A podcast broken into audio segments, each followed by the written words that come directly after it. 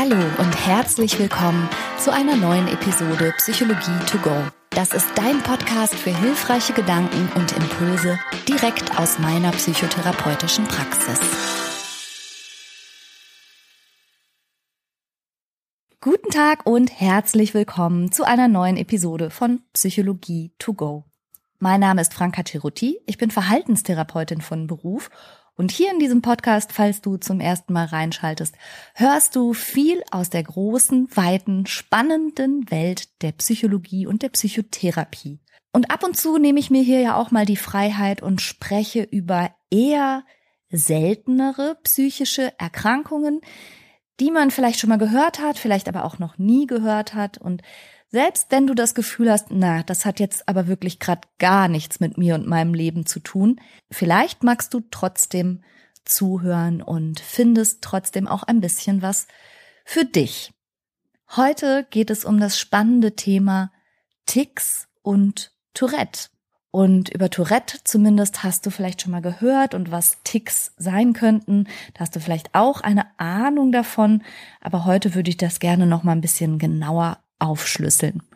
Und an meiner Seite ist, wie häufiger mal, mein Ehemann und Praxiskollege und Facharzt für Psychiatrie und Psychotherapie Christian Weiß. Hallo Christian. Hallo Schönheit. Ich würde heute gerne mit dir über Ticks sprechen. Es hat mich veranlasst zu dem spaßigen Titel TikTok. Ich, entschuldige bitte, okay. aber das ist, ich halte das für brillant. Danke. Ich mag es, wie du denkst. Tatsächlich. Naja. Bist du ready für einen TikTok? Oh, wir können gerne mal darüber sprechen, denn ich weiß, es gibt da häufig ein paar Missverständnisse. Kann ich vielleicht, bevor wir zum Beispiel auf die Missverständnisse zu sprechen kommen, mit einer kleinen bildhaften Szene einsteigen? Ja, gerne, ich bitte darum. Weil irgendwie kommt ja diese Episode jetzt auch aus gegebenem Anlass, wenn man so will. Also zum einen, kannst du dich erinnern, dass wir neulich mal zusammen auswärts gefrühstückt haben und am Nachbartisch saß eine Frau und irgendwann haben wir bemerkt, da kommen die ganze Zeit so Geräusche, was ist da los? Und dann haben wir so ein bisschen neugierig rübergeschaut und haben dann gesehen, dass die Frau so kehlkopfartige Nasenrachenraumgeräusche produziert. Mhm ich, ich kann es jetzt gar nicht nachmachen, aber so hat sie gemacht die ganze Zeit, ne? Räusperhust, Ausatmen. Ja, so eine komische Mischung. Ja. Und dann habe ich ein Video gesehen und das möchte ich dir kurz beschreiben. Da sitzt ein junger Mann mit seinem Handy in der Hand in der elterlichen Küche und während er so durchs Handy scrollt, zuckt seine Schulter die ganze okay. Zeit. Und sein Vater sagt zu ihm, hey, du zuckst schon wieder so. Und der junge Mann sagt, ja, ich weiß, ich zucke eigentlich jeden Tag, fast den ganzen Tag. Was soll ich denn machen? Und der Vater sagt, ja, dann geh doch mal irgendwie, mach doch mal was dagegen, geh doch mal zum Chiropraktiker oder sowas. Und der junge Mann sagt, ja, das hilft mir überhaupt nicht. Und was mir noch weniger hilft, ist, wenn du mich immer darauf ansprichst. Und der Vater sagt, ja, wie, jetzt mach ich das, weil ich dich drauf anspreche oder wie? Was soll ich denn machen? Soll ich nichts sagen und du tust einfach nichts dagegen oder wie? Und das ist so eine ganz, ja, angespannte Familiensituation. Der junge Mann steht auf und geht raus. Und die Mutter, die still daneben gestanden hatte, sagt dann so ein bisschen vorwurfsvoll zu dem Vater, hey, du weißt doch, wie sehr er unter Druck steht. Und tatsächlich, wenn du ihn drauf ansprichst, du weißt es doch ganz genau, macht es dieses Zucken schlimmer. Das ist auch korrekt. Und dieser kleine Ausschnitt, den ich da gesehen habe, war ein Hinweis auf eine Dokumentation über den Sänger Louis Capaldi. Ach ja, ja, hat er denn wirklich Tourette? Also ich habe mich jetzt auf einen sehr kurzen Ausschnitt bezogen und das, was ich gelesen habe, ist, dass er unter Tourette leidet. Wieso fragst du? Naja, vielleicht ist das jetzt ein bisschen akademisch, aber das macht durchaus einen Unterschied. Ein Tourette-Syndrom, und das ist gar nicht so häufig, wie es einem vorkommt, das ist definiert als eine Tickstörung, wo sowohl motorische, also Bewegungsticks mhm. vorkommen, als auch Vokale, also irgendwelche Lautäußerungen ah, okay. vorkommen. Mhm. Und das muss vor dem 18. Lebensjahr begonnen haben und über ein Jahr gehen. Und erst dann heißt es, genau. Von Tourette. Okay, also über seine vokalen Ticks weiß ich tatsächlich nichts, sondern ich glaube, er hat vor allen Dingen diese motorischen Ticks tatsächlich. Aber ich wollte mich jetzt auch gar nicht enger mit Louis Capaldi beschäftigen, sondern eben ganz allgemein mit Ticks und Tourette. Und du hast gerade schon gesagt, das kommt einem vielleicht häufiger vor, als es wirklich ist. Denn das Tourette-Syndrom ist ja zumindest so in der allgemeinen Bevölkerung als so ein bisschen, ja, fast schon spaßige, irgendwie sonderbare Form von Erkrankung bekannt. Und die meisten Leute verbinden das damit, dass Menschen unwillkürlich und unfreiwillig obszöne Dinge sagen, laut schreien oder genau im unpassenden Moment das Falscheste sagen, was sie gerade nur sagen könnten. Stimmt das so? Das kommt beim Tourette-Syndrom vor, aber ein bisschen seltener. So 10, 15 Prozent der Tourette-Betroffenen haben auch eine sogenannte Koprolalie. Koprolalie ist das obszöne Schimpfwort. Raus, benutzen. genau. Mhm, okay. Also wenn du sagst, von denjenigen, die Tourette haben, was grundsätzlich auch eine Mischung aus vokalen und motorischen Ticks bedeutet, von denen haben wiederum nur zehn Prozent das mit den Schimpfworten. Also ja, vielleicht auch 15, aber ja. Genau. Okay, und, und das heißt, wie viele Leute haben eine Tickstörung, eine Tourette-Störung, meine ich? Da liegen die Zahlen bei bis zu einem Prozent. Bis Okay. zu ein Prozent der Menschen haben ein Tourette-Syndrom, wobei mir das ehrlich gesagt gefühlt zu hoch erscheint, ehrlich ja? gesagt. Ja. Okay. Ja, okay. Ja, also in, in meiner Welt, das ist natürlich anekdotische Evidenz, ne? also wie Ja. ich sie erlebe. Dann sehe ich natürlich viel mehr Leute mit einer Schizophrenie, das kommt auch in ein Prozent der Bevölkerung vor, als ich Leute mit einem Tourette-Syndrom sehe. Oh ja, okay. Aber nur um das nochmal festzuhalten, also wenn ein Prozent der Bevölkerung Tourette haben, aber davon wiederum nur 10 bis 15 Prozent wirklich die Form von Tourette, wo sie unwillkürliche Schimpfkaskaden loslassen, dann ist das halt wirklich eigentlich ausgesprochen selten. Ja, absolut. Das wären dann 0,1 Prozent. Und gehört denn zu diesen vokalen Ticks, die ja unter Tourette fallen, gehören da denn auch diese Räusper, Klick und Hustgeräusche dazu, die die Ja. Dame am Nebentisch gemacht hat? Ja. Ach so, das würde schon als Das- vokaler Tick gelten. Ja, das wäre ein vokaler Tick. Ja, was kann, was kann noch ein vokaler Tick sein? Das können einzelne Worte sein, Ja. das können Rufen von Lauten sein, das können Klicken sein, Mhm. ja. sowas zum ja. Beispiel. Alles, was ein Geräusch macht im Grunde genommen, was Ah ja, okay. mit dem Mund ein Geräusch macht. Ja. Ja, ich habe auch mal einen Fallbericht gelesen von einem Jungen, der so Quietschgeräusche gemacht hat. Wie Ja, wenn gibt's. Turnschuhe über den Hallenboden quietschen. Weißt du, so einen ganz spitzenlauten Schrei. Okay, würde genau da rein Ah ja. gehören. Ja. Jetzt hast du schon mehrere Sachen gesagt, an denen man erkennen kann, dass es tatsächlich eine Tickstörung ist und nichts anderes. Was habe ich gesagt? Okay. Du hast doch die Frau erwähnt, neben der wir gesessen Ja. haben. War das regelmäßig oder unregelmäßig? Eher unregelmäßig, würde Ja. ich fast sagen. Genau, Ja? das, das gehört zum Beispiel dazu. Es ist unregelmäßig. ja. Und war es anlassbezogen? Also gab es einen Auslöser, warum sie das gemacht hat? Irgendwas, worauf sie reagiert hat? Das kann ich nicht mit Bestimmtheit sagen, aber eigentlich saßen wir in einer ganz ruhigen Frühstückssituation und sie hat, wenn ich das richtig erinnere, in ihr iPad geschaut. Ich weiß nicht, was der Anlass war. Vielleicht war kein Anlass. Ich weiß es nicht. Also von außen konnte man keinen sehen. Nein. Ne? Mhm. Und das würde auch dazu gehören. Mhm. Also anlasslos Ja. Und jetzt kommt noch was dazu, ohne Zweck. Ja. Also derjenige, der die Lautäußerung macht, verfolgt damit kein Ziel. Okay. Und jetzt haben wir es natürlich, das ist klar, es ist nicht absichtlich. Also was du gerade aufzählst, sind die Kriterien, an denen man feststellen kann, dass eine Person eine Tickstörung hat.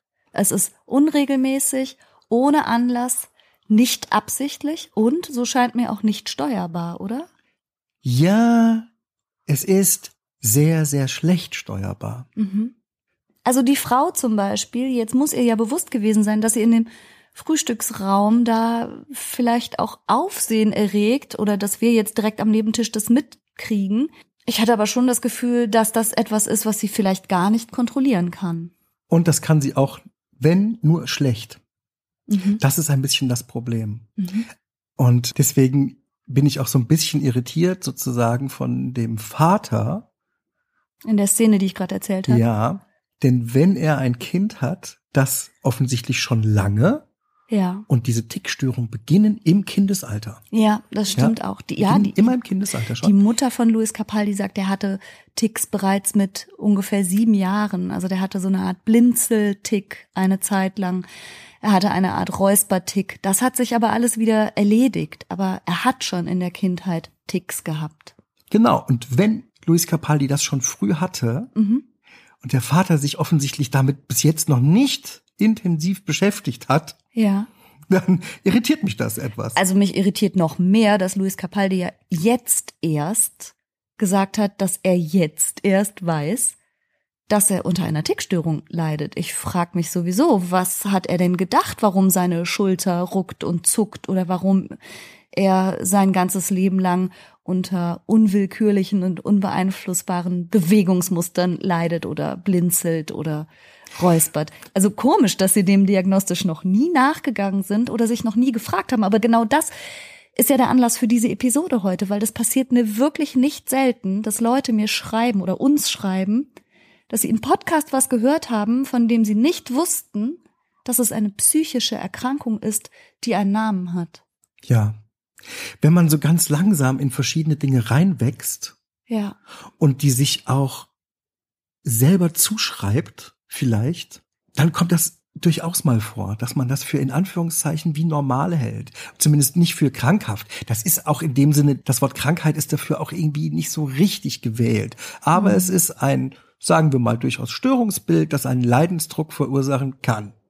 Ja, absolut. Also ganz ehrlich gesagt, mein letzter Patient, mit dem ich in der Praxis zu tun hatte mit einer Tickstörung, bei dem waren das, also es war auch so ein Rucken mit Kopf und Hals irgendwie. Also er hat den Kopf immer auf so eine spezielle Art und Weise rucken lassen. Kopf und Hals und Ja. Schulter auch oder sowas? Irgendwas? Ja, ja, nur- schon so, also- okay, das ist komplex. Ja, Mhm. okay. Und manchmal hat er auch mit einem Bein wie gekickt. Mhm. Also vom Knie abwärts, also so, so eine, wie so ein Kick einfach Mhm. gemacht, so einen kleinen. Als ob man Reflex ausgelöst hätte. Ja, genau. Wie als hätte ich ihm mit, äh, genau, Hämmerchen den, aufs mit dem Hämmerchen aufs Knie gehauen und dann hätte er gekickt. Genau so. Und er war unter diesen Ticks schon sehr gequält, weil die rein körperlich auch wahnsinnig anstrengend sind. Und vor allen Dingen, wenn sie sich zum Beispiel einseitig abspielen, ist das, glaube ich, auch körperlich irgendwann richtig anstrengend. Also sagen wir mal so, der, der Krankheitswert, vielleicht ist den Betroffenen, die so rucken und zucken und das nicht unter Kontrolle haben, nicht bewusst, dass das etwas ist, was wir unter die psychischen Erkrankungen sortieren, aber dass das eine Erkrankung ist und dass sie darunter leiden, das glaube ich halt schon. Ja, ob wir es unter die psychischen Erkrankungen sortieren, das müssen wir noch besprechen. Tun wir nicht, Herr Doktor? Also, okay. Es ist ein, also, Tickstörungen sind so vom akademischen Standpunkt aus ganz spannend, weil sie uns aufzeigen, dass eine körperliche Ursache, neurologisch, also die Nerven betreffende Ursache und psychische Ursachen Hand in Hand gehen. Okay. Miteinander parallel und sich bewegend und gegenseitig beeinflussend sind. Das ist ein perfektes Beispiel dafür. Und aber wenn du es jetzt gerade schon ansprichst, was sind denn tatsächlich Ursachen dafür? Ich nehme das ja immer gerne so hin als Psychologin und Therapeutin, dass der Geist, die Seele, die Psyche, was auch immer und wie man es auch immer benennen mag, eine große Kraft hat und auch natürlich vieles von dem, was in unserem Innenleben passiert, sich auch körperlich niederschlägt. Also von daher hatte ich das so hingenommen. Ich habe irgendwie gedacht, na ja, irgendwas mit Stress. Ja, und es ist ja auch so, ja, die Tickstörung wird ja auch schlimmer bei Stress. Ja. Und in dem Versuch, es nicht zu machen, Mhm. zum Beispiel, Ja. umso schlimmer werden die Ticks. Das ist ja was, was wir eher psychisch einsortieren würden. Ja, genau. Mhm. Aber man weiß, wieder mal gibt es auch eine genetische Komponente. Mhm. Und wenn es eine genetische Komponente gibt, dann heißt es, dass es irgendwie an irgendwelchen Eiweißstoffen, die Gene sind ja der Bauplan für bestimmte Eiweißstoffe, die werden gebaut, sind dann da. Mhm. Und offensichtlich haben also diese Art von Eiweißstoffen einen Einfluss darauf, ob man sowas hat oder nicht. Okay. Und regelhaft, hast du gesagt, zeigt sich das bereits im Kindesalter. Ja, es tritt meistens so zwischen dem sechsten und siebten Lebensjahr zuerst auf. Ja. Das erste Mal. Also halt, wie gesagt, in Form von Blinzeln, Räuspern, Töne ausstoßen, bestimmte Bewegungen machen. Augenrollen, Mhm. zischen oder schnüffeln oder sowas. Mhm. Und später auch gerne mal so ein bisschen komplexer, so wie du es beschrieben hast, mit Oberkörper bewegen oder sogenannte, das kennst du, Echolalie oder Echopraxie. Ja, kenne ich. Kannst du noch mal trotzdem beschreiben, was das ist? Also Echo ist das Nachahmen oder das einfach nochmal machen. Mhm. Und Lali bedeutet das Wort, das man gehört hat, wiederholen. Mhm. Und Echopraxie, Bewegung, die man gesehen hat, nochmal wiederholen. Also Medizin, ich habe das neulich in einem Seminar von mir aus nochmal erzählt, ist ja eine Art Code in vielen Fällen, wo man einfach nur Worte benutzt, die man auch auf Deutsch sagen könnte. Ja, dann sag doch, dann sag doch einfach mal Echolali und Echopraxie auf Deutsch. Nachsprechen und nachahmen. Und das machen Leute im Rahmen von Tickstörungen auch, dass Ja, sie das kann's Worte, geben. die sie hören, wiederholen Ja. oder Bewegungen, die sie sehen, imitieren. Ja. Und am Anfang und im Jugendalter sind es meist noch ganz einfache und keine komplexen Ticks. Mhm.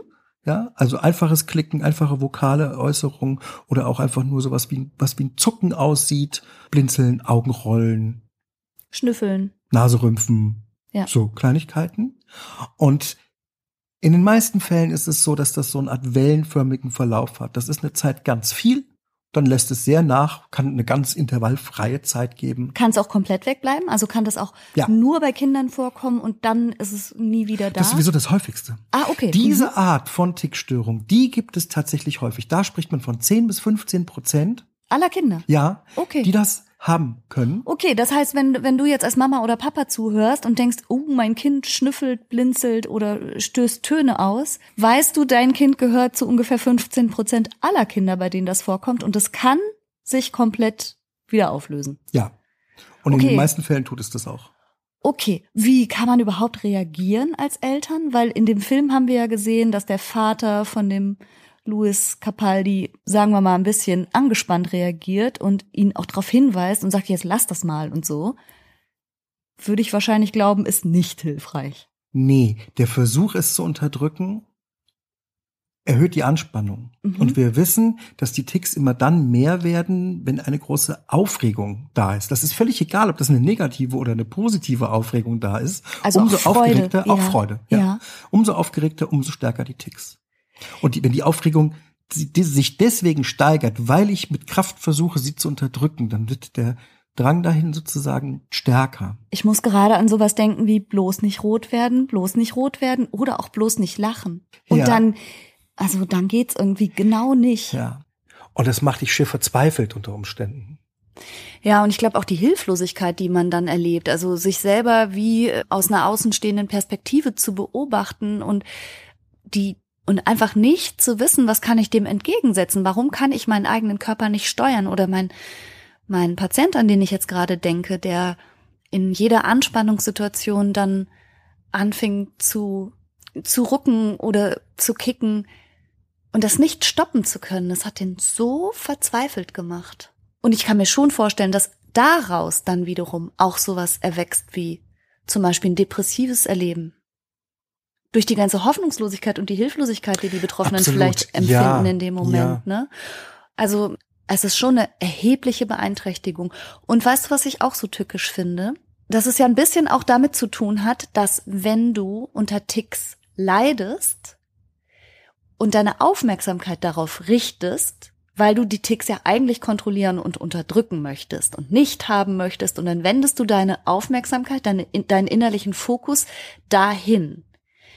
Bekommst darunter aber auch so ein bisschen Stress unter diesem Eindruck, ich muss das jetzt unterbinden, ich muss das unterdrücken. Und dieser Stress wiederum führt dazu, dass die Ticks mehr werden. Und mehr Ticks führen aber wiederum zu dem Bedürfnis, das mehr zu unterdrücken. Und du denkst vielleicht darüber nach, wie sieht das jetzt aus und wie peinlich ist das? Und es ist auch, das muss man ja ganz ehrlich sagen, manchmal sogar auch von außen schmerzhaft zuzusehen, wenn eine Person sich in so einem Kreislauf befindet, wo sie in dem Moment vielleicht auch nicht weiter sprechen kann oder aus dem Gespräch kurz aussteigen muss, weil sie gerade so beschäftigt ist mit ihren eigenen Ticks und aus so einem bestimmten Kreislauf nicht aussteigen kann. Das ist wirklich hart. Das ist ein sehr komplexes Thema und ähm, so völlig durchdrungen, wie so viele Themen, hat das auch die Medizin und die Wissenschaft noch nicht vollständig. Das liegt jetzt unter anderem daran, dass man neben den genetischen Faktoren, Ja, aus der Zwillingsforschung weiß man, 15 Prozent der Zwillinge haben das auch und es gibt eine Häufung in Familien. Mhm. Dass es neben diesen Faktoren auch noch Ergebnisse gibt aus Bildgebung, das heißt ähm, aus Scans von Gehirnen. Ja, und was zeigen die Scans? Die zeigen, dass es bestimmte Regionen gibt, die viel aktiver sind bei jemand, der betroffen ist. Mhm. Und die zeigen auch bei Betroffenen eine viel stärkere Verbindung zwischen verschiedenen Hirnarealen. Mhm, okay, also das heißt, die genetische Veranlagung, von der wir ausgehen, zeigt sich auch darin, dass bestimmte Gehirnareale offenbar anders verdrahtet sind. Ja, mhm. in dem Fall etwas stärker ja. verdrahtet miteinander. Das ist eine super, also das ist ein bisschen kompliziert, aber eine unfassbar äh, spannende Sache. Es gibt ja ein Areal im Gehirn, das ist für unsere motorischen Bewegungen zuständig, ne? Ja. Und dann gibt es ein Areal, das ist zuständig dafür, so eine Bewegung zu planen. Mhm. Und wenn die Verbindung zwischen dem Planungsbüro mhm. und dem Ausführenden, wenn die besonders stark ist, dann ist die Wahrscheinlichkeit auf eine Tickstörung besonders groß. Also bei Menschen mit einer Tickstörung ist diese Ausbildung besonders groß. Also so wie ich ich denk an die Bewegung und dann, indem ich drüber nachgedacht habe, ist sie schon so gut wie ausgeführt. Das ist meine Vermutung dahinter, okay. so ein Stück weit. Ja. ja. Also man kann sich ja diese Planungsregion in unserem Gehirn, die leuchtet schon auf, wenn man an die Bewegung denkt die man machen will. Beziehungsweise ja auch nicht machen will. Also ich könnte mir auch vorstellen. So, ja, ne? ja, genau. Auch die, die man nicht machen will. Es heißt ja immer, das Gehirn kann Negation und Verneinung einfach nicht gut verarbeiten. Und indem du denkst, nicht rot werden, wirst du rot. In deinem Gehirn, ja. Ne? Indem du denkst, jetzt nicht lachen, musst du anfangen zu kichern. Und wenn du vielleicht denkst, boah, jetzt bloß nicht mit dem Kopf rucken, jetzt nicht räuspern, versteht dein Bewegungsplanungsbüro, Räuspern bitte ausführen und zack, ist es passiert. Ja, so? und wenn die Verbindung zum motorischen Kortex, da wo die Bewegung tatsächlich auch gemacht wird, sehr stark ausgeprägt ist, das ist so die Theorie, die für mich dahinter ah, steht, oh, dann kann das schneller passieren. Ja, okay, ja. interessant. Das ist aber nur einer von offensichtlich verschiedenen Faktoren. Was mich total vom Hocker gehauen hat, war, dass es auch eine Verbindung gibt zwischen bestimmten Streptokokkeninfektionen. What? Ja. Wenn man weiß, dass Tickstörungen nach bestimmten Streptokokkeninfektionen häufiger auftreten. Denn nach dieser Art von Infektion hast du Antikörper gegen die Streptokokken gebildet. Ja. Und es kann sein, dass die auf bestimmte körpereigene Strukturen irgendwie passen und die irgendwie, sagen wir mal, verändern im weitesten Sinn. Oh, ist das gruselig ja, irgendwie. Mann. Weißt du, wo ich gerade dran denken muss, dass es so komische Verbindungen gibt zwischen Ameisen, Schnecken, Schafen und irgendwelchen Parasiten und dann sind die Ameisen wie ferngesteuert und machen was okay. die Krankheit will. Ja, also da können wir vielleicht noch Lass mal uns da mal eine andere, andere Podcast-Folge ja. zu machen. Na, aber ich finde es spannend. Also es würde ja bedeuten, dass Krankheitserreger wirklich auch auf uns Menschen. Es bedeutet, dass verschiedene tatsächliche Veränderungen im Gehirn vorgehen können, die auch auf unser Verhalten möglicherweise auch unsere Gefühle Einfluss haben. Und das, das ist mir jetzt wichtig, dass das jeder mitnimmt, das ändert ein bisschen die Schuldfrage. Das heißt, wenn dann, so wie in diesem kurzen Filmausschnitt, der Vater irgendwie so latent vorwurfsvoll rüberkommt und sagt, ja, warum kümmerst du dich nicht rum und lass es doch, ja, lass Tut es doch. er ja halt so, als, als, ne, als hätte der betroffene junge Mann da was verkehrt gemacht oder so. Genau. Es ist eben nicht absichtlich, es ist, es ist kaum zu unterdrücken. Es geht zu unterdrücken. Und die schönste Beschreibung, die ich mal bekommen habe, war, dass es ist wie Niesen. Mhm. Und da kommen okay. wir gleich zu einem neuen Punkt. Also das Gefühl des Betroffenen ist, es steigert sich so ein Vorgefühl, ja. wie beim Niesen, ja. und dann muss man niesen. Und dann ist es weg. Manchmal ja. muss man noch zweimal niesen oder so. Ja, so ähnlich. Okay. Ja. Man kann aber, und das gehört auch ein bisschen zur Diagnostik einer Tickstörung dazu, mit sehr viel Kraft das Niesen unterdrücken. Okay. Und so kann auch der von der Tickstörung Betroffene den Tick mit sehr viel Kraft auch noch mal kurz unterdrücken. Aber geht nicht auf Dauer. Und wenn das Niesen vorbei ist, ist auch dieses Vorgefühl, dieses spannungsgeladene Vorgefühl wieder weg. Interessant, ja. Wir hatten ja gesagt, bei Kindern ist es nicht so selten. Bei den meisten verliert sich das wieder vollständig. Und dann gibt es aber eben dieses eine Prozent offensichtlich in der Menschheit, die dann Ticks entwickeln in unterschiedlicher Komplexität sozusagen. Übrigens, Jungen und Männer haben das zwei bis viermal häufiger als Mädchen und Frauen. Mhm. Warum auch immer passt das irgendwie für mich auch ins Bild. Keine Ahnung, aber ich muss gerade an Billie Eilish denken und die, meine ich gelesen zu haben, hat auch gesagt, dass sie unter Tourette leidet. Aber ja. das heißt ja nicht, dass das nicht trotzdem statistisch so ist, dass Jungs und Männer das häufiger haben. Jetzt stelle ich mir das natürlich extrem schwierig vor. Und letztlich geht es, glaube ich, in der Doku über Louis Capaldi ja auch genau darum, dass es eine echte Herausforderung ist, sein Leben und seinen Alltag zu bewältigen, wenn du, gerade wenn du gestresst bist, wenn du unter Anspannung stehst, dann so unwillkürliche Bewegungen machst oder Laute ausstößt oder im Fall von Menschen, die unter Koprolalie leiden, ja dann sogar anfängst zu schimpfen oder ordinär zu werden. Wie bestreitest du damit deinen Alltag? Das ist ja schon wahnsinnig belastend, oder? Erstens ja, kommt natürlich auf die Ausprägung drauf an. Zweitens, es macht einen riesen Unterschied, wie deine Umwelt reagiert. Ja. Was wir auch wissen, ist, dass bei Tickstörungen, ganz besonders bei einem Tourette-Syndrom, verschiedene andere psychische Erkrankungen parallel existieren. Mhm. Ganz häufig. Mhm. Und das sind häufig Depressionen, Angsterkrankungen, Zwangserkrankungen, soziale Phobie. Und ah, du kannst ja. natürlich durch ein positiv gestelltes Umfeld ja. diese Symptomatik oder die Wahrscheinlichkeit für diese Erkrankung ein bisschen reduzieren. Also die scheinen auch anders zusammenzuhängen, aber du kriegst natürlich viel schlechtere Laune und bist niedergeschlagen, wenn deine Umwelt dich die ganze Zeit fertig macht, weil sie das nicht ertragen können ja. oder weil sie ähm, unaufgeklärt beleidigt oder sonst wie reagieren. Also bei uns, ich wohnte mal in einem Ort und da lebte auch ein Mann, der hatte Tourette, aber tatsächlich von der Sorte mit laut schreien, schimpfen, Schimpfworte und ordinäre Sachen laut ausstoßen. Und der war aber einfach im Ort bekannt. Also da hat keiner auch nur gezuckt oder schräg geguckt, wenn der irgendwie beim Bäcker sich ein Brötchen bestellt hat, dann hat er immer so über seine Schulter so, so Sachen ausgestoßen ich sag die jetzt nicht, sonst muss ich das Häkchen setzen bei diese Podcast-Folge ist nur für Erwachsene geeignet. Kann man sich ja vorstellen.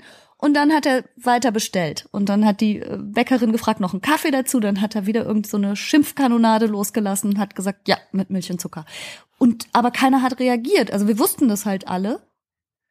Und das ist dann natürlich wünschenswert, das wenn die Leute nicht unter Druck gesetzt werden ja. oder wenn sie, weil, so habe ich dich verstanden, je stärker sie versuchen, jetzt genau den Tick nicht auszuführen, desto größer wird irgendwie der Drang, genau das doch zu tun, beziehungsweise das innere Stressniveau steigt. Und ein größeres Stressniveau ist mit mehr Ticks verbunden. Genau. Mhm. Und wir sind ja soziale Wesen und man möchte am Sozialleben ja auch teilnehmen. Und in dem Moment, wo du das jemandem verwehrst, kriegt er noch ganz andere Probleme. Jetzt Tickstörung, du hattest das beschrieben. Es gibt also diese vokalen Ticks, es gibt motorische Ticks. Mhm. Gibt auch komplex motorische Ticks. Es gibt es sogar, dass man obszöne Gesten macht. Also, dass die Betroffenen obszöne Gesten machen. Das heißt dann Kopropraxie. Sehr gut. Ja, ich habe ja. das auch mal gelernt. ja, okay. Das kann natürlich zu einem ganz großen Leidensdruck führen. Das ist schwierig. Ne? Es ist schwierig. Ich habe mal eine Doku gesehen, ist schon viele Jahre her. Da saß aber ein junger Mann mit einer Koprolali, also mit Schimpfworten mhm. rufen, ähm, in einer Uni. Mhm. Und wenn der jetzt in der Prüfungssituation sitzt und eine Klausur schreibt, ja. mit vielen anderen, dann können die anderen guten Willens sein, aber sind trotzdem gestört. Ja, klar. Ne? Ja, ja. Und da ist ich weiß jetzt auch nicht, wenn die Frau im Frühstücksraum neben uns sich nicht nur so geräuspert und gehüstelt hätte, sondern irgendwie laut schreiend Schimpfworte ausgestoßen hätte. Ich weiß nicht genau, ob ich das nicht auch irritierend gefunden hätte. Na, irritierend ja, ne? Man, man, man kann halt gucken, wie lange kann man das irgendwie wegignorieren. Ja. Und das kann man sicher eine ganze Zeit. Ja, stimmt. Vor allen Dingen, in weißt du, wie es ist, wenn man den. Ups, habe ich das laut gesagt? ja, wir können das ja, wir können solche Sachen immer sehr viel besser aushalten, wenn wir den Impetus kennen. Ja, ne? Also stimmt. wenn wir verstehen, der kann nichts, der oder die kann nichts dafür. Das ist eine Sache mit einer körperlichen Ursache dahinter. Würde jedem so gehen. der das bekommt, Ja. ne, dann können wir viel besser darüber hinwegsehen. Dann können wir, wenn wir das anders einsortieren. Ich könnte mir auch vorstellen, dass eine Stigmatisierung auch darin besteht, dass vielleicht häufig gedacht wird, die Leute sind betrunken oder haben sonst welche Rauschmittel-Intus, dass sie sich so in Anführungsstrichen komisch benehmen. Das wäre blöd, ne? Mhm. Ja. Also okay, aber es ist ja ein guter Hinweis. Also wenn man Menschen sieht, die äh, irgendwelche Ticks zeigen oder sich unangemessen äußern, das könnte eben eine Tickstörung, Schrägstrich, eine Tourette-Störung sein. Nicht Ja. alle sind irgendwie betrunken oder sonst wie intoxikiert. Also, Gen- Genau. mhm. Und das gewünschte Verhalten wäre einfach darüber hinwegzugehen. Mhm. Ne? So gut das geht. Jetzt sag mal, aber das geht mir jetzt so ein bisschen durch den Kopf, weil bestimmte Formen von, sagen wir mal so, repetitiven Bewegungsmustern kenne ich auch im Kontext mit anderen psychischen Beeinträchtigungen. Oh, wow, ja, Tatsache. Naja, wie kann man denn zum Beispiel unterscheiden, ob jemand jetzt wirklich eine Tickstörung hat oder, weil ich weiß, dass es zum Beispiel auch im Rahmen von Psychosen manchmal vorkommt, also auch sowas wie eine Echolalie, dass Leute deine Worte nachsprechen. Gibt's da differentialdiagnostisch irgendwie eine Möglichkeit? Ja, die gibt's. Und deswegen braucht man, wenn man den Verdacht hat, eigentlich eine saubere Diagnostik. Am besten irgendeinen Fachmenschen, der das mal sehr genau durchgeht. Ne? Wir haben es vorhin schon mal ganz kurz gesagt, was es da für wichtige Unterscheidungsmerkmale gibt. Zum Beispiel, dass es im Kindesalter begonnen hat. Mhm. Ne? Das ist mit der Schizophrenie praktisch nie so. Stimmt. Schizophrenie hat ihr Erstauftretensalter häufig erst jenseits der Pubertät, Ja. im jungen Erwachsenenalter. Mhm. Dann kann man beobachten, dass die Ticks weniger werden, entweder bei Entspannung Mhm. oder bei starker Konzentration auf was anderes. Ah, das heißt, wenn mein Fokus auf einer spannenden Sache liegt, werden die Ticks weniger. Ja, normalerweise ja. Mhm. Beim Musizieren übrigens auch gerne. Ja, gut, jetzt bei Louis Capaldi anscheinend nicht, denn der ist Sänger. Ja, aber Musizieren vor 100.000 Leuten Gut. ist vielleicht eine ganz andere Anspannung, die da passiert. Ja, das stimmt. Das war jetzt nicht gerade ein Heimkonzert in der guten Stube, ne? Mhm. Ja. Ja, da war wahrscheinlich einfach das Stresslevel auch sehr hoch. Bei einem seiner Auftritte ist auch so ein Video, das gerade grassiert. Da hat er unterbrechen müssen, weil er nicht weiter Ja. singen konnte. Und das war doch großartig, wie das Publikum da reagiert, Das oder? stimmt. Ah, Ja, ah, das war ich wirklich schön. mit. Das Publikum hat einfach, einfach mitgesungen und den Text übernommen und ihm Zeit gegeben. Mhm. Genau. Das war ja ganz toll. Dann, was wir vorhin gesagt haben, dieses Vorgefühl, das nennt sich Premonitory Urge. Ja. Ja, also Mhm. dieses Vorgefühl, dass es gleich kommen wird, das gibt's ganz häufig, wenn es Ticks sind. Und auch ein Kriterium ist, dass man es halt ganz kurz unterdrücken kann. Interessant zu diesem Premonitory Urge, das stelle ich mir so ein bisschen so vor, wie wenn ich weiß, dass ich gleich werde niesen müssen. Ja, ja. So, weißt du? Und dieses Vorgefühl ist übrigens auch was, was in der Behandlung von Tickstörungen eine große Rolle spielt. Ja, da gibt's eine. Das ist eine psychotherapeutische Behandlung, die darauf abzielt, die Ja. das in Fokus nimmt. Ja, genau. Das, diese spezielle verhaltenstherapeutische Behandlungsform nennt sich Habit Reversal, also Reaktionsumkehr. Und zwar wird den betroffenen Menschen beigebracht, dieses Vorgefühl, bevor sie den Tick ausüben, möglichst gut kennenzulernen. Und dann bekommen sie irgendein Verhalten beigebracht, was dann dem Tick entgegensteht. Also wenn zum Beispiel dein Tick darin besteht, wie jetzt bei meinem Patienten, dass er mit dem Kopf ruckt und die Schulter dreht, dann würde man ihm in dieser Therapieform eine Bewegung beibringen, also eine, eine antagonistische Bewegung, zum Beispiel eine bewusste Entspannung von Muskelregionen oder das Anspannen anderer Muskel, Muskelregionen, die genau das Ausführen dieses Ticks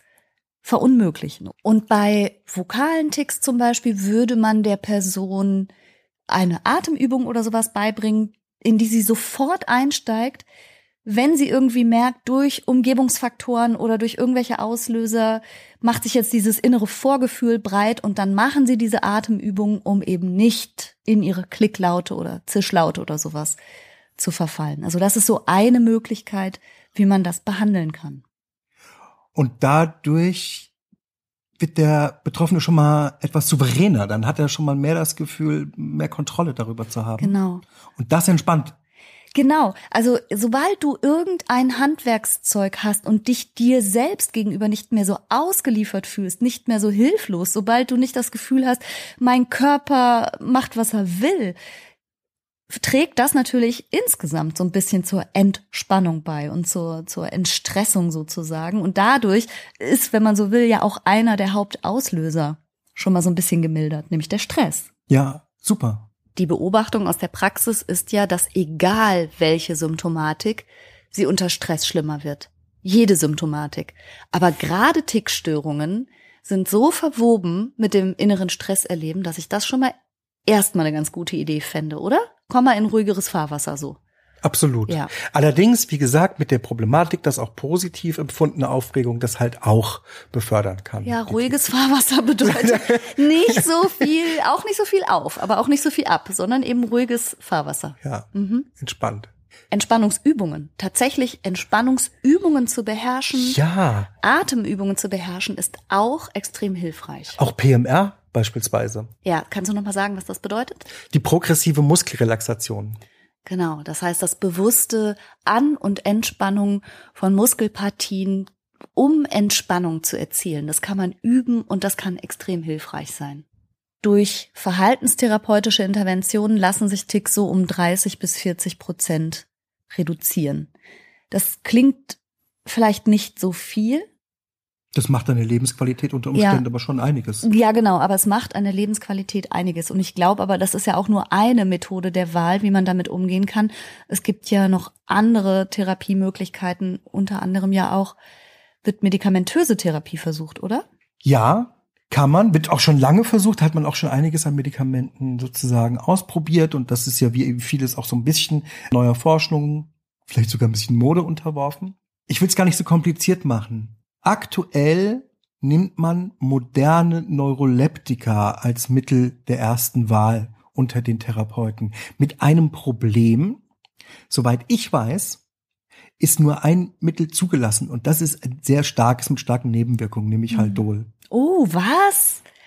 Ich wusste gar nicht, dass Haldol überhaupt noch benutzt wird wegen der starken Nebenwirkungen. Doch, also das ist ja, das ist nach wie vor halte ich das für ein hervorragendes Medikament bei zum Beispiel Psychosen, ne? weil es das sehr effizient wegmacht.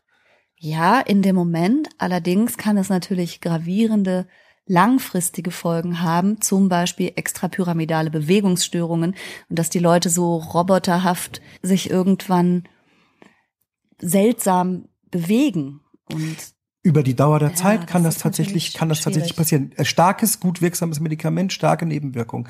Das ist ja häufig so. Wenn nicht sogar fast immer. Umso Mhm. besser, härter was wirkt, ähm, umso höher die Wahrscheinlichkeit, dass die Nebenwirkungen auch stark sind. mhm. Ja, Haldol würde auch ich in dem Fall bei einer Tickstörung, auch wenn sie heftig ausgeprägt ist, eher ungern geben. Es gibt modernere Medikamente, die genau diese Nebenwirkungen, die du beschrieben hast, viel weniger haben und die funktionieren auch. aber sie sind noch nicht offiziell zugelassen, oder wie? Sie sind off-label, ja, tatsächlich. Off-Label bedeutet außerhalb des eigentlichen Verwendungszwecks. Ja. Ja, okay. Und das ist manchmal ein Problem, ob Krankenkassen das bezahlen wollen oder nicht, weil sie sagen, na ja, das andere hat ja keine offizielle Zulassung für die Erkrankung. Ja, okay. Das heißt, da fehlt uns noch ein bisschen Studienlage, noch ein bisschen Forschung. Da muss noch ein bisschen geguckt werden.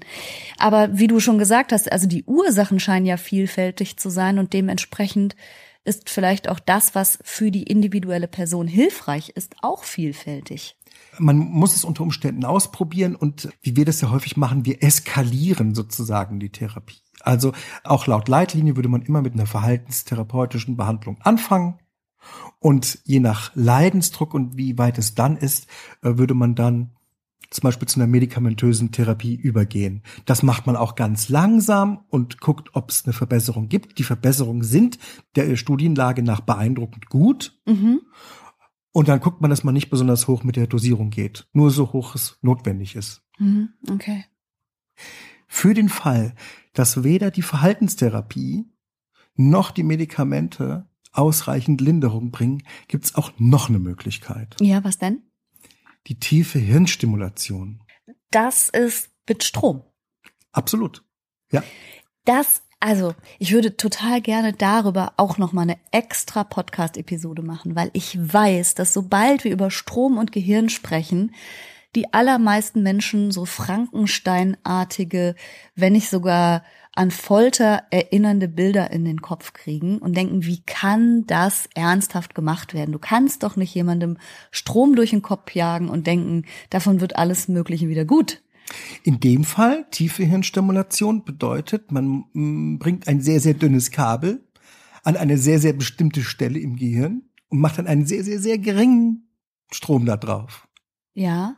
Und interessanterweise werden, wenn man das bei der Tickstörung macht, nicht nur die Ticks besser, sondern auch, wenn es gibt, noch die Begleiterkrankung. Also wenn eine Zwangsstörung daneben parallel existiert, wird auch die etwas besser. Also dazu machen wir aber vielleicht wirklich auch noch mal eine extra, vielleicht eine Sonderfolge. Zur tiefen Hirnstimulation. Ja, ja, würde ich gerne auch noch mal gut erklärt bekommen. Ich bin skeptisch, sage ich ganz ehrlich. Ich bin erstmal vor allen Dingen fasziniert. Okay, lassen wir das. Kommen wir noch mal zu den Tickstörungen. Wie können wir es jetzt zusammenfassen? Also wenn du das jetzt gehört hast als Zuhörerin oder Zuhörer und hast zum Beispiel ein Kind, das Ticks zeigt, entweder vokale oder motorische Ticks. Da würde ich erstmal zum Entspannen raten. Mhm. Ne? Watchful Waiting, meine Lieblingsbehandlungsmethode. Also Einfach nur mal erstmal drauf gucken. Mhm. aggressiv zuwarten. ja, Ja. also in den allermeisten Fällen gibt sich das wieder, aber man darf durchaus ein Auge drauf haben. 15 Prozent aller Grundschüler zeigen vorübergehende Ticks. Also das finde ich schon eine etwas unvermutet hohe Zahl, aber da kann man erstmal entspannt bleiben und vor allen Dingen nicht vorwurfsvoll reagieren oder es auch am besten gar nicht besonders kommentieren oder in den Fokus stellen. Aber klar, als Eltern ein Auge drauf haben. Ja, Was ist nichts für ist nichts für Mittertüter ins Krankenhaus. Nee. Was ist, wenn du das jetzt als Zuhörerin oder Zuhörer gehört hast und bist selbst betroffen und hast vielleicht gedacht, na ja, ich habe hier manchmal so komische Krämpfe im Genick oder irgendwas, was mich dazu veranlasst und hast vielleicht bisher gar nicht gewusst, dass sich sowas eine Tickstörung nennt. Was würdest du dann sagen? Ich denke, es würde sich sehr lohnen, bei einem Fachmenschen mal einen Termin auszumachen. Ja, genau. Und vielleicht können wir auch noch ein paar hilfreiche Links unter diese Podcast-Episode posten, wo wir denken, dass man gute Informationen bekommen kann. Und was ist, wenn du das jetzt gehört hast und hast noch nie mit dem Thema Tickstörung zu tun gehabt, aber an deinem Nebentisch macht eine Frau fortwährend komische Räuspergeräusche? Dann ignorierst du das fröhlich weg. Wünscht ihr guten Morgen und guten Appetit und sagst weiter nichts. Und ansonsten nimmst du bitte mit, dass wir aus einer Kombination aus Körper und Seele funktionieren und auch komische Verhaltensweisen nicht immer schuldhaft sind. Und ich finde, was man auch noch mitnehmen kann, ist, dass das, was die meisten Menschen unter Tourette verstehen, nämlich die sogenannte Koprolalie, wo die Leute Schimpfworte und ordinäre Dinge aussprechen, bei weitem nicht so häufig ist, wie sie in Film und Fernsehen und sonst wo dargestellt wird, sondern nur ein Aspekt der Tourette-Störung ist, und zwar ein seltener. Und Tourette nur ein Aspekt von Tickstörung ist. Genau. Und ein seltener. Und das bedeutet ja gleichzeitig auch, dass du ein Weltstar mit Platz 1 Chartplatzierungen sein kannst mit einer Tickstörung. Und ehrlich, ich bin ganz froh. Wir leben noch nicht in der besten Zeit, aber wir leben in der besten aller bisherigen Zeiten, was sowas angeht. Das so stimmt. viele berühmte Leute, Promis, äh, Leistungsträger, keine Ahnung was, machen ihre seelischen, psychischen, neurologischen Krankheiten transparent und zeigen, dass man erstens damit oder trotz dessen, wie auch immer, Ein gutes Leben haben kann. ja, und sorgen für ein allgemeines gesellschaftliches Verständnis von ganzen Gruppen und individuell. Das mag ich gerne. Ja. Wir, weil wir kommen da wirklich voran, meinem Gefühl nach. Ja, hoffe ich auch. Dann sage ich jetzt vielen Dank für dein Interesse auch an diesen eher seltenen psychischen Phänomenen. Ich freue mich, wenn du nächsten Sonntag wieder einschaltest und ich sag bis dahin. Tschüss. Tschüss.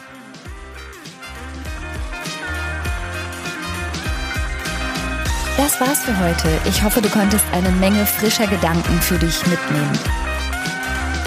Mehr davon gibt's auch auf meiner Seite www.franca-ceruti.de.